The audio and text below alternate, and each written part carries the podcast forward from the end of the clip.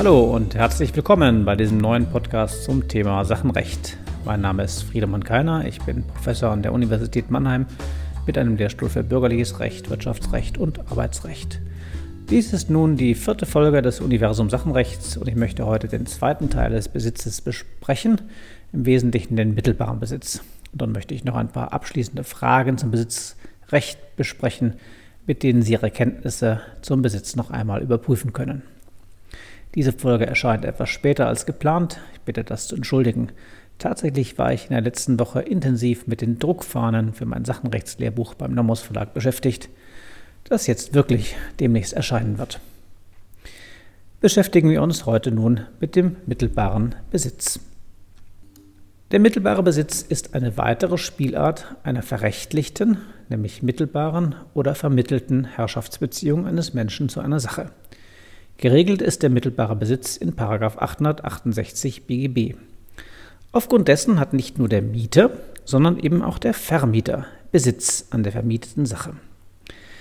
Erinnern wir uns in einem kurzen Rückblick zur letzten Folge. Ausgangspunkt unserer Überlegungen war ja, dass der Besitz kein Sachenrecht ist, sondern das Bestehen einer tatsächlichen Sacherschaft eines Menschen über eine Sache beschreibt. So ergibt es sich aus 854 Absatz 1 BGB. Aber schon das Verständnis des Begriffs der Sacherschaft kommt, wie Sie sich erinnern, ohne normative Erwägungen nicht aus. Wann nämlich eine Beziehung zwischen einem Menschen und einer Sache so verfestigt ist, dass wir von einer Herrschaftsbeziehung ausgehen können, also von Sacherschaft, kann nur unter Rückgriff auf die Verkehrsanschauung beantwortet werden. Und wir müssen dabei die Funktionen des Besitzes im Blick behalten, um die Frage zu beantworten, also insbesondere die Schutzfunktion aber auch die Kontinuitäts- und Übertragungsfunktion. Deswegen konnte der BGH in der Probefahrtentscheidung zu dem Schluss kommen, dass der Kunde des Autohauses für eine Probefahrt Besitz erlangt, während der Gast im Restaurant keinen Besitz begründet an den Stühlen, weil hier der Verkehr die tatsächliche Sacherschaft und damit auch das Recht zur Verteidigung des Besitzes eben dem Gast wird zuordnet und nicht dem Gast. Der mittelbare Besitz ist eine noch normativere Spielart des Besitzes. Über die Dogmatik des mittelbaren Besitzes herrscht übrigens keine Einigkeit. Er wird zum Teil als gelockerte bzw. vergeistigte Sachherrschaft angesehen, zum Teil auch als fingierter Besitz.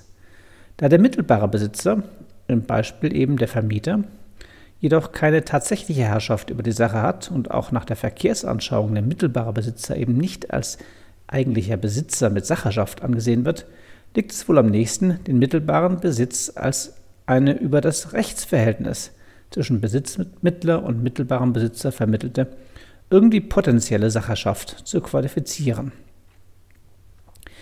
Der Vermieter kann eben potenziell, wenn er den Herausgabeanspruch geltend macht, später wieder über die Sache Sacherschaft ausüben. Aktuell kann er das nicht. Rechtlich gesehen ist die Besitzstellung des mittelbaren Besitzers von großer Wichtigkeit, wenn wir uns noch einmal die Funktionen des Besitzes anschauen. So genießt der mittelbare Besitzer Besitzschutz, 869 BGB. Er kann den mittelbaren Besitz übertragen und damit auch das Eigentum übertragen. Damit verwirklicht sich die Übertragungsfunktion des Besitzes. Und schließlich kann auch der mittelbare Besitzer zum Beispiel eine bewegliche Sache ersitzen. Vor diesem Hintergrund wird der folgende Satz verständlich. Wenn das Gesetz von Besitz spricht, ist grundsätzlich jede Art des Besitzes gemeint, insbesondere eben auch der mittelbare Besitz. Schauen wir uns nun die Voraussetzungen des 868 BGB etwas genauer an. Dies und das ganze Konstrukt des mittelbaren Besitzes sind nicht ganz einfach zu verstehen, sein Verständnis ist aber für viele sachenrechtliche Fragen von wirklich großer Bedeutung. Nach 868 BGB setzt der mittelbare Besitz dreierlei voraus. Es muss einen unmittelbaren Besitzer geben, der Besitzmittlungswillen hat. Es muss ein Besitzmittlungsverhältnis bestehen und dieses Besitzmittlungsverhältnis muss einen, wenn auch potenziellen, Herausgabeanspruch enthalten. Gehen wir diese Voraussetzungen der Reihe nach durch. Erstens also der unmittelbare Besitzer mit Besitzmittlungswillen. Dies kommt im Gesetz zum Ausdruck insofern, als der Besitzer, also der, der tatsächliche Inhaber der Sacherschaft, als Mieter, Pächter, Niesbraucher etc. besitzt. Unterstreichen Sie das als. Er muss als Mieter und so weiter besitzen. Der Mieter übt seinen Besitz also nicht frei aus, sondern im Rahmen eines Vertrages. Daher ist dieser Besitzmittlungswillen notwendigerweise mit einem Fremdbesitzwillen verbunden. Dieser Fremdbesitzwillen ist nicht rechtsgeschäftlicher Natur. Inhaltlich liegt er vor, wenn der Besitzmittler bei der Ausübung des Besitzes den Herausgabeanspruch des mittelbaren Besitzers anerkennt, also für einen anderen besitzen möchte. Der Besitzmittlungswillen muss tatsächlich vorliegen und wegen des sachenrechtlichen Publizitätsprinzips irgendwie nach außen auch in Erscheinung treten.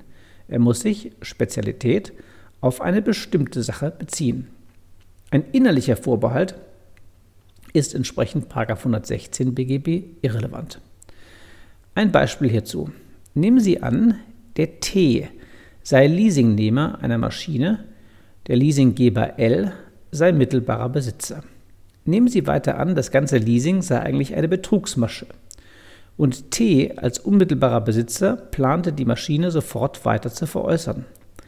Dann wird auch dieser Plan, also ein rein innerer Vorbehalt, nach außen nicht sichtbar wurde aber der Wille, die Sache jedenfalls im Moment für den L zu besitzen.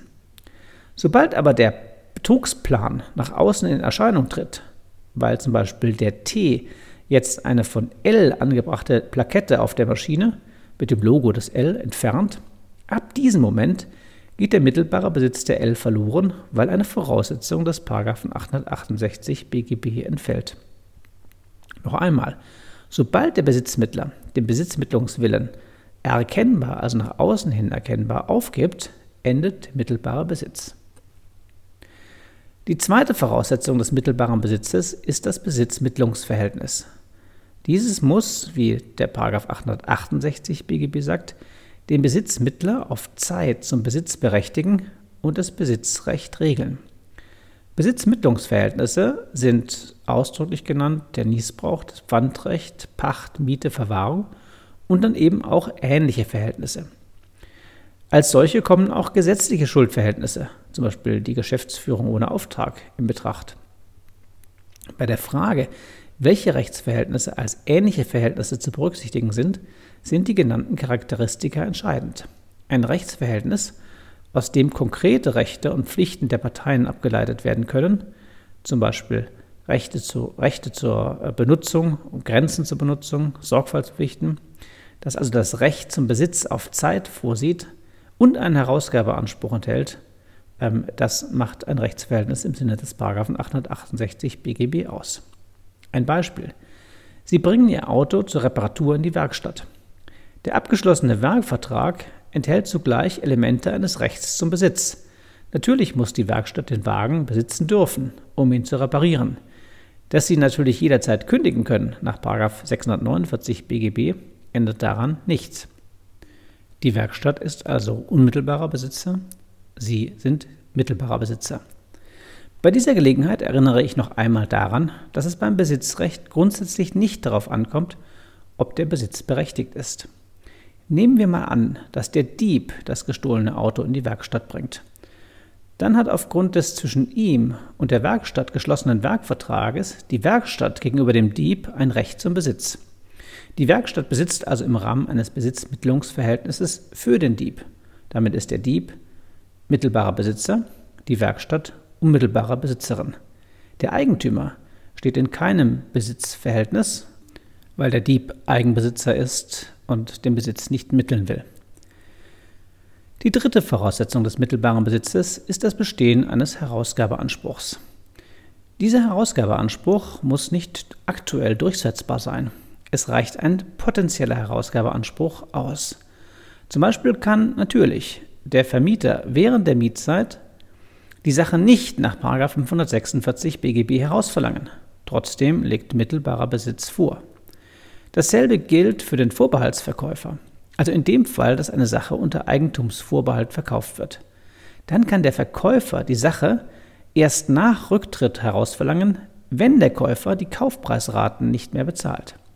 Im Fall der Werkstatt vorhin ergibt sich der Herausgabeanspruch aus dem Leistungsanspruch des Bestellers aus 631 BGB. Wissen Sie im Übrigen, woraus sich der Herausgabeanspruch des Arbeitgebers beim Dienstwagen ergibt? Rekapitulieren wir noch einmal zum Dienstwagen. Wenn der Arbeitnehmer das Fahrzeug wirklich nur dienstlich verwenden darf, liegt in der Regel jedenfalls ein Fall des Besitzdieners vor. Hier übt der Arbeitnehmer ja die Sachherrschaft ausschließlich im Rahmen des Weisungsrechts des Arbeitgebers aus.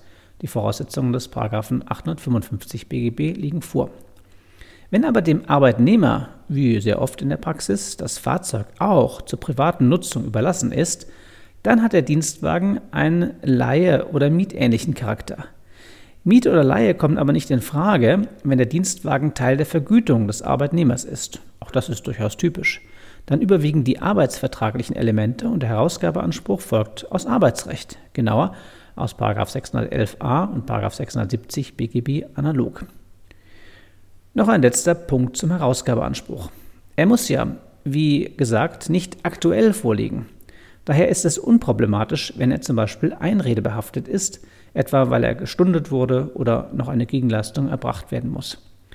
Aber er muss zumindest potenziell auch durchsetzbar sein und daran fehlt es, wenn dem Herausgabeanspruch eine peremptorische, also dauerhafte Einrede gegenübersteht. Ist der Herausgabeanspruch also verjährt, dann entfällt der mittelbare Besitz. Insbesondere um das Besitzmittlungsverhältnis ranken sich noch weitere Probleme, die wir heute nicht behandeln wollen. Vor allem die Frage der notwendigen Konkretheit, das spielt etwa bei der Sicherungsübereignung eine Rolle. Oder auch die Frage, ob das Besitzmittlungsverhältnis wirksam sein muss. Eigenartigerweise genügt es nach herrschender Meinung, dass ein Besitzmittlungsverhältnis vereinbart wurde, auf die Wirksamkeit soll es hingegen nicht ankommen. Aber es muss jedenfalls ein Herausgabeanspruch vorliegen, der sich auch aus 812 BGB ergeben kann. Letztlich geht es darum, auch bei einem unwirksamen Besitzmittlungsverhältnis die ja tatsächlich bestehende Besitzbeziehung, ein anderer besitzt für mich, zu nutzen, um dem mittelbaren Besitzer insbesondere die Schutz- und Übertragungsfunktion zu erhalten. Diese Frage ist mit der Dogmatik des mittelbaren Besitzes verknüpft. Ähm, und wenn Sie den mittelbaren Besitz als eine gelockerte Sachherrschaft ansehen, dann können Sie auch beim nichtigen Besitzmittlungsverhältnis recht einfach vom mittelbaren Besitz ausgehen. Beschäftigen wir uns mit zwei weiteren Punkten. Zum einen der Übertragung des mittelbaren Besitzes und schließlich mit dem mehrstufigen mittelbaren Besitz. Zunächst die Übertragung des mittelbaren Besitzes. Sie erfolgt gemäß 870 BGB durch die Abtretung des Herausgabeanspruchs, also gemäß 398 BGB. Ergibt sich also der Herausgabeanspruch des Vermieters aus 546 BGB, dann muss er eben diesen Anspruch gemäß 398 BGB an den Besitzerwerber übertragen.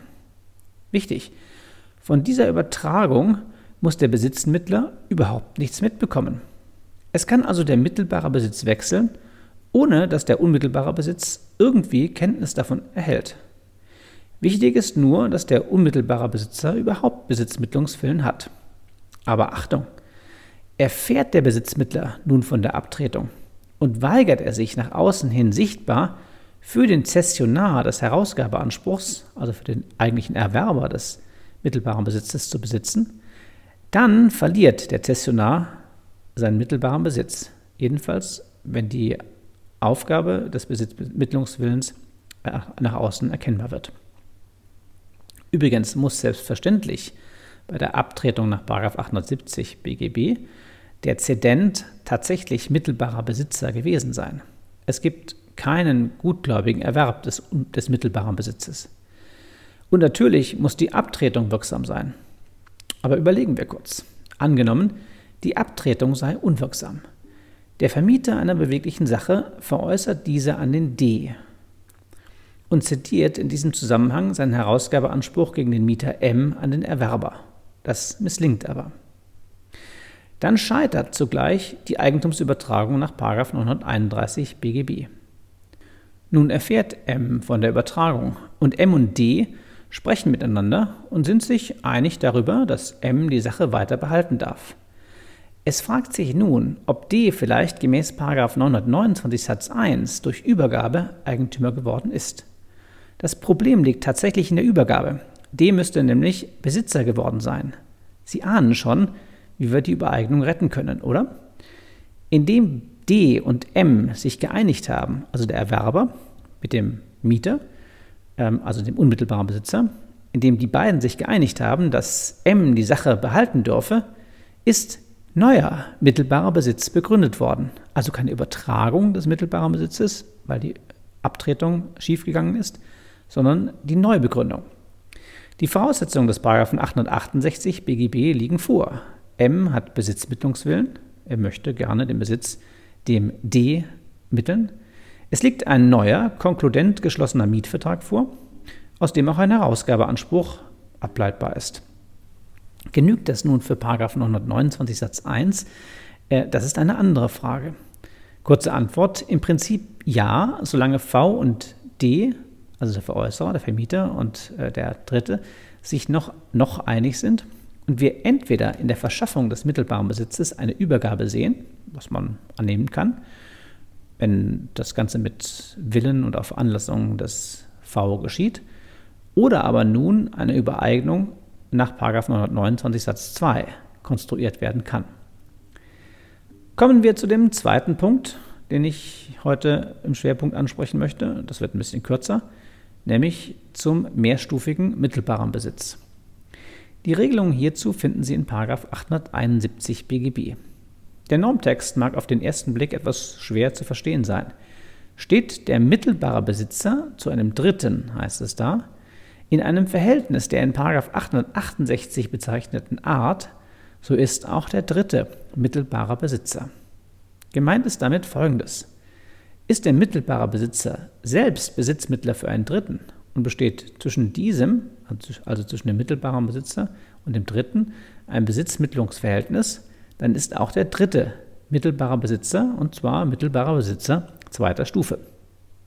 Machen wir das an einem Beispiel fest. Wenn der Eigentümer eine Wohnung vermietet, dann ist der Eigentümer mittelbarer Besitzer, der Mieter unmittelbarer Besitzer. Wenn jetzt der Mieter seinerseits die Wohnung untervermietet, dann ist der Untermieter unmittelbarer Fremdbesitzer. Dieser mittelt den Besitz dem Mieter, der seinerseits mittelbarer Fremdbesitzer erster Stufe ist. Und da der Mieter seinerseits den Besitz also an den Eigentümer mittelt, ist dieser eben mittelbarer Besitzer zweiter Stufe. Eine Besitzkette. Wichtig ist, dass der Eigentümer nur dann mittelbarer Besitzer zweiter Stufe ist, wenn in beiden Gliedern der Kette jeweils alle Voraussetzungen des 868 BGB vorliegen. Wenn also Untermieter oder Mieter etwa den Besitzmittlungswillen aufgeben, dann verliert der Eigentümer seinen mittelbaren Besitz. Und noch eines. Natürlich ist der mehrstufige mittelbare Besitz nicht auf zwei Glieder beschränkt. Es kann vielstufige mittelbare Besitzer geben. Und auch der mittelbare Besitzer zehnter Stufe kann den Besitzschutz gemäß 869 BGB in Anspruch nehmen und er kann das Eigentum übertragen nach 930 oder 931. Dazu kommen wir in einer anderen Folge. Noch einmal der Satz, den ich vorhin schon gesagt habe. Wenn das Gesetz von Besitz redet, meint es jede Form des Besitzes und sei es der mittelbare Besitz der zehnten Stufe. Lassen Sie uns zum Abschluss unserer Behandlung des Besitzes ein paar Wiederholungsfragen durchgehen. Als erstes die Frage, was es für Arten des Besitzes gibt. Zunächst unterscheiden wir zwischen den Besitzarten unmittelbarer und mittelbarer Besitz, dem Besitz des Besitzherrn und dem Erbenbesitz. Ob der Besitz berechtigt oder unberechtigt ist, spielt für den Besitz selbst keine Rolle. Dann unterscheiden wir zwischen Eigen- und Fremdbesitz, je nach Willensrichtung des Besitzers. Der Eigenbesitzer hat Opinio Domino, er ist also, hat also Herrschaftswillen. Der Fremdbesitzer besitzt eben für einen anderen zur Erfüllung eines Vertrages oder eines gesetzlichen Schuldverhältnisses. Denken Sie daran, dass das Gesetz an verschiedenen Stellen an die Besitzrichtung Rechtsfolgen knüpft. So ist Eigenbesitz erforderlich bei der Ersitzung nach 937 bzw. 900 BGB für die Vermutungswirkung des 1006 Absatz 1 und Absatz 3. Klammer auf, ja, für den mittelbaren Eigenbesitzer wird das Eigentum vermutet, nicht aber für den unmittelbaren Fremdbesitzer. Denken Sie an den mehrstufigen mittelbaren Besitz von vorhin. Der Mieter ist ja gegenüber dem Untermieter der mittelbare Fremdbesitzer erster Stufe, also kein Eigentums, keine Eigentumsvermutung, während der Eigentümer mittelbarer Besitzer zweiter Stufe, aber eben Eigenbesitzer ist und für ihn gilt dann die Eigentumsvermutung nach 1006 Absatz 3. Klammer zu. Fremdbesitz setzt das Gesetz für den Besitz mittler nach 868 BGB voraus. Ja, was gibt es weiter? Allein- und Mitbesitz, den Besitz juristischer Personen bzw. von Personengesellschaften. Erinnern Sie sich noch, wie eine juristische Person besitzt? Meist natürlich durch Besitzdiener, nämlich wenn die Arbeitnehmer die Sacherschaft ausüben. Darüber hinaus aber auch, und das spielt bei einer kleineren UAG ohne Arbeitnehmer eine Rolle, ähm, nämlich durch den Organbesitz der Geschäftsführer. Diese üben Sacherschaft aus für die Gesellschaft, haben daher aber keinen eigenen Besitz an den Sachen der UHG, nur diese ist Besitzerin. Eine Rechtsnorm für den Organbesitz als solche gibt es nicht. Nächste Frage. Was sind die Voraussetzungen für den Erwerb von unmittelbarem Besitz? Es sind zwei Voraussetzungen, nämlich zum einen die tatsächliche Sacherschaft und darüber hinaus der Besitzwillen. Letzterer kann auch generell sein. Denken Sie bitte an den Briefkasten. Der Besitzwillen hat keine rechtsgeschäftliche Qualität, auch ein Minderjähriger kann Besitzwillen haben. Die Sacherschaft ist gar nicht so einfach zu bestimmen. Wir haben vorhin schon davon gesprochen. Im Ausgangspunkt ist es die Möglichkeit, physisch auf die Sache einwirken zu können, was eine gewisse räumliche Nähebeziehung und eine gewisse Zeit oder zumindest die Anlage des Besitzes auf eine gewisse Zeit voraussetzt. Dabei kommt der Verkehrsanschauung als normatives Element Bedeutung zu. Auf diese Weise unterscheiden wir bei Zweifelsfällen, wem der Besitz zukommt, mit der Frage, wo ist die Sacherschaft so manifestiert, dass gewissermaßen Frieden eingekehrt ist und der Besitz, eben aus der Sicht der Verkehrsanschauung, der Besitz gegen Eingriffe von anderen verteidigt werden darf. Bitte erinnern Sie sich an die Beispiele mit dem Gastwirt. Die Stühle sind grundsätzlich im Besitz des Gastwirts und dem Kollektenkorb, grundsätzlich Besitz des Pfarrers. Was sich aber ändert, wenn der Gottesdienstbesucher das Geld oder den Korb einsteckt und das niemand sieht. Hier wird der Dieb zum neuen Besitzer, was allerdings, allerdings nichts daran ändert, dass die Kirche für eine gewisse Zeit noch ein Gewaltrecht zur Besitzkehr ausüben kann. Das ist in 859 Absatz 2 BGB geregelt. Von den Folgen für das Seelenheil unseres Diebes wollen wir nicht sprechen, aber da sieht es natürlich ganz düster aus. Eine letzte Frage. Wie lauten die Voraussetzungen der Besitzdienerschaft? Sie stehen in 855 BGB. Der Besitzdiener hat die unmittelbare Sacherschaft. Es besteht ein soziales Abhängigkeitsverhältnis im Sinne einer Überunterordnung, aus der sich eine Weisungsgebundenheit in Bezug auf die Sache ergibt. Und schließlich muss der Besitzdiener einen objektiv erkennbaren Besitzdienerwillen haben. Liegen die Voraussetzungen vor, ist nur der Besitzherr Besitzer. Dieser Besitz ist unmittelbarer Besitz. Entfällt eine der Voraussetzungen, verliert der Besitzer seinen Besitz. Dabei ist es gerade wieder spannend, welche Anforderungen wir an die Erkennbarkeit der Aufgabe des Besitzdienerwillens stellen. Irgendwie muss genau das nach außen zum Vorschein kommen. Dass also der Besitzdiener innerlich gekündigt hat, genügt nicht. Erst die objektiv erkennbare Änderung des Besitz, Besitzdienerwillens führt zum Entfall des Besitzes beim Besitzherrn und gegebenenfalls damit zum Erwerb des Besitzes durch den Besitzdiener. Auf einem anderen Blatt steht, dass hierin in der Regel, wenn der Besitzherr nicht damit einverstanden ist bzw. nichts davon wusste, dass hierin ein Abhandenkommen im Sinne des Paragraphen 935 BGB liegt, was allerdings nicht ganz unstrittig ist. So, damit beenden wir vorläufig die Befassung mit dem Besitz. Wir werden zu ihm zurückkehren, wenn wir den Besitzschutz behandeln. Für heute ist es genug, denke ich. Wenn Sie noch mehr wissen wollen, schauen Sie in ein Lehrbuch, gerne auch in meines beim Nomos Verlag, das ja jetzt demnächst erscheint. Ansonsten bleiben Sie dran, viel Spaß und Erfolg beim Nacharbeiten und bis zum nächsten Mal.